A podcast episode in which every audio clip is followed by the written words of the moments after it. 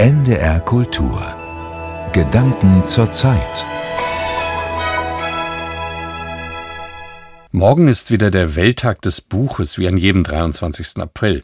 Die UNESCO hat diesen Aktionstag 1995 ins Leben gerufen, um das Lesen und die Bücher zu feiern.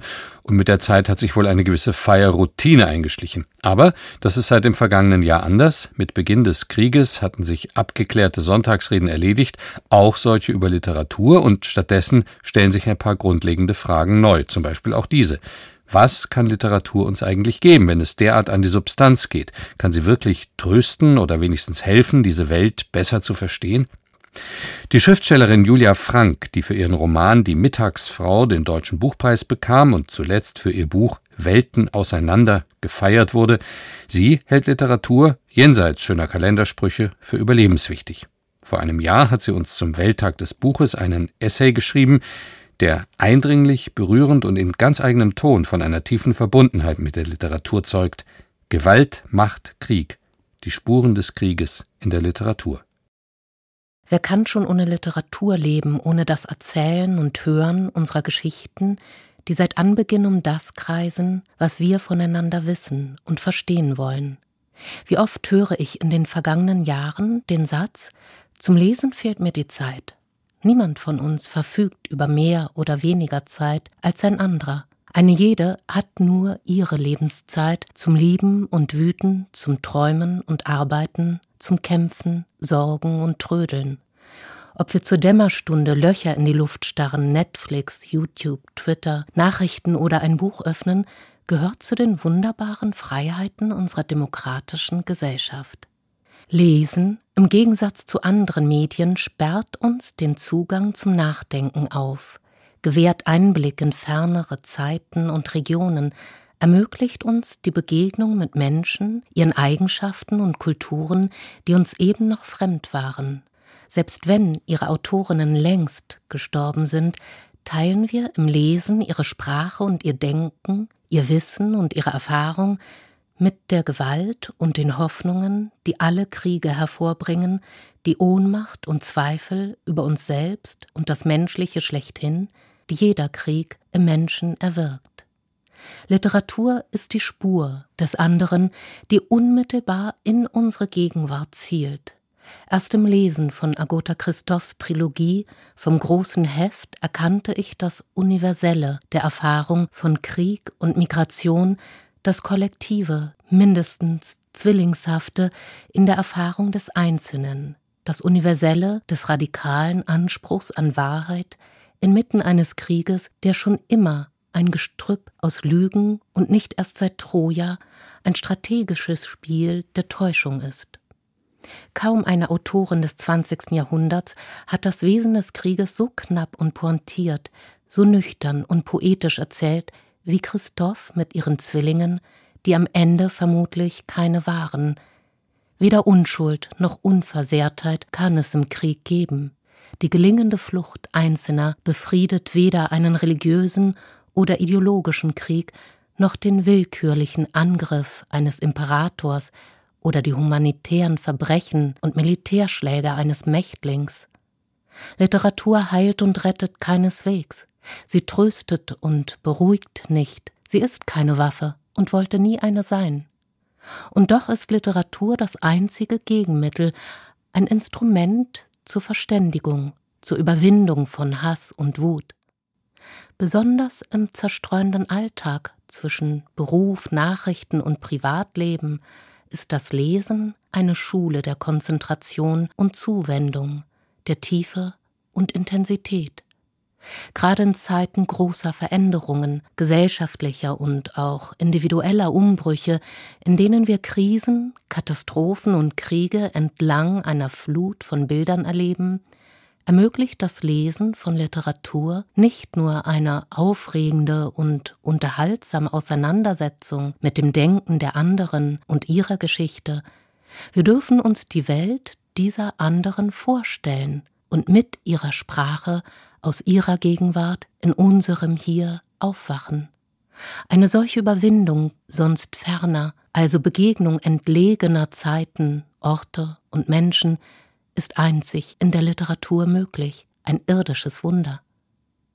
Mord und Gewalt brauchen keinen Krieg. Und doch schürfen seine Bilder, die uns im Minutentakt von Drohnenkameras und Videoaufnahmen über unsere häuslichen und mobilen Bildschirme erreichen, im kollektiven Gedächtnis unserer Kriegserfahrung.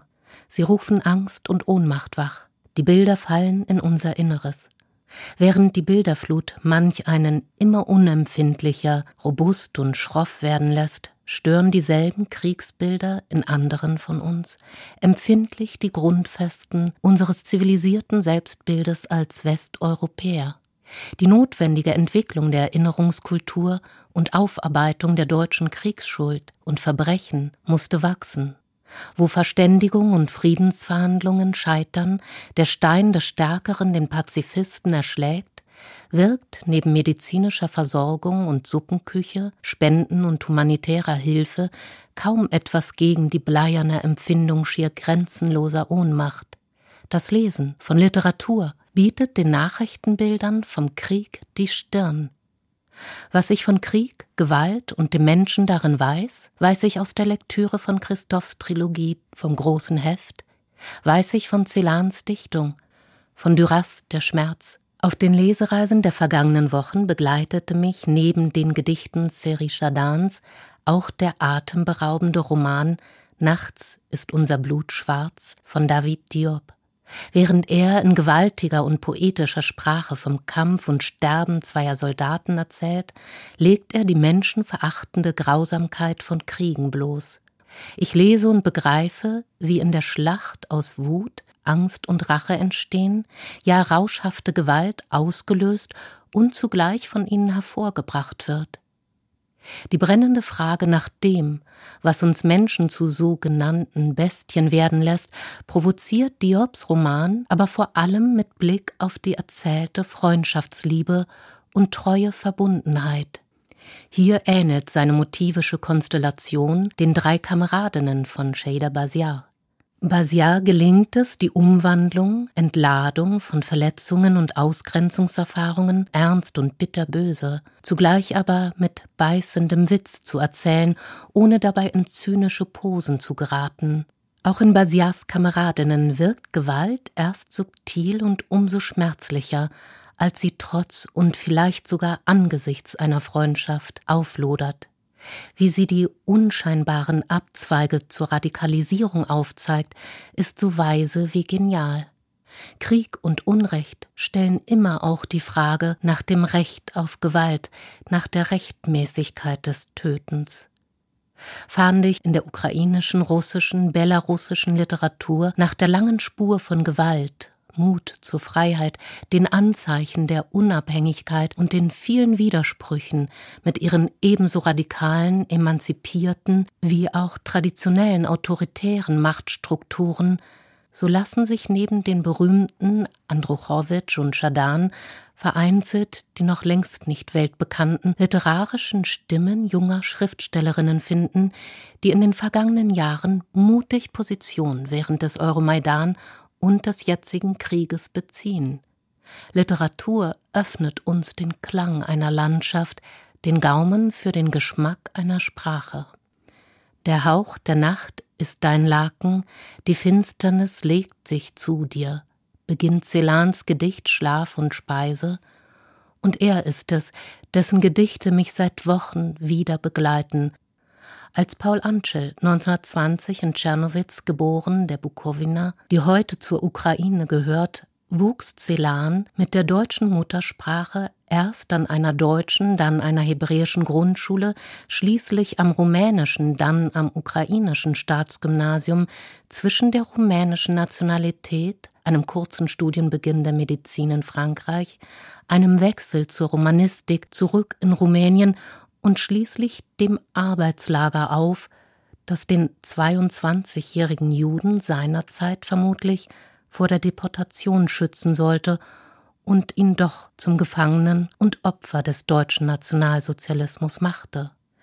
Dass er seine Eltern nicht vor der Deportation und dem Tod bewahren konnte, nur das eigene Leben retten, hinterließ wohl eine lebenslange Ohnmacht den Schamschmerz des Überlebenden, er trägt die Flocke Schnee auf lebensroter Feder. Das Körnchen Eis im Schnabel kommt er durch den Sommer. Lesen wir im Gedicht Ich bin allein und stell die Aschenblume ins Glas voll reifer Schwärze und verstehen mit Celans Dichtung, lesen die vor dem Krieg fliehenden Frauen unserer Zeit mit. Wir lesen und begreifen, welch Angst und Schmerz sie durchleiden, selbst wenn manche ihrer Kinder nun vorübergehend unter den blühenden weißen Kastanien Berlins Fußball spielen mögen und sie am Wiesenrand stumm zusehen, im täuschenden Frühling, als seien sie in Sicherheit. Ihre Männer und Väter und Söhne, ihre Brüder und Freunde müssen zu Waffen greifen oder zuvor schon durch die Waffen anderer sterben. Wie könnten wir ohne Literatur überleben? Gewalt, Macht, Krieg, die Spuren des Krieges in der Literatur. Ein Essay von Julia Frank zum Welttag des Buchs in den Gedanken zur Zeit auf NDR Kultur. Geschrieben vor einem Jahr unter dem Eindruck des damals noch neuen, doch leider unverändert aktuell gebliebenen russischen Angriffskriegs in der Ukraine. NDR Kultur